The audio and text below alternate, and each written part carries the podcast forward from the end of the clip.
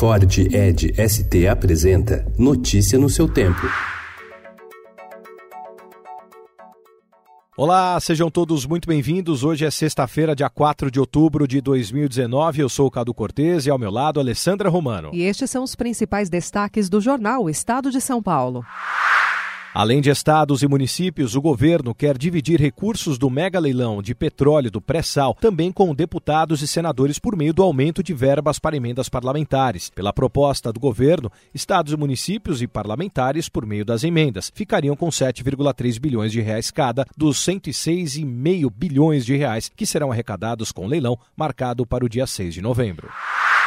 Ministério Público Federal e a Polícia Federal deflagram a operação na taxa básica de juros em reuniões do Copom entre 2010 e 2012. A carteira era administrada pelo BTG e gerida por Marcelo Augusto Lustosa de Souza. O banco, que pertence a André Esteves, informou que apenas administrava o fundo.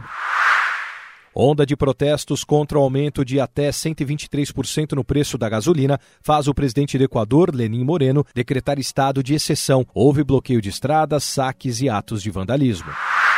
A Caixa Econômica Federal quer que a Justiça permita aos credores da Odebrecht nomeiem novos administradores. Com dívida de cerca de 100 bilhões de reais, a empresa de engenharia pediu recuperação judicial em junho, sob forte pressão da Caixa, que também iniciou uma campanha para executar as garantias das dívidas do grupo. Procurador tenta matar juíza em São Paulo. Vadão diz que quer voltar ao futebol masculino. Ironia fina na moda. Em desfiles de Paris, estilistas mesclam sofisticação e humor. Notícia no seu tempo. É um oferecimento de Ford Edge ST, o SUV que coloca performance na sua rotina até na hora de você se informar.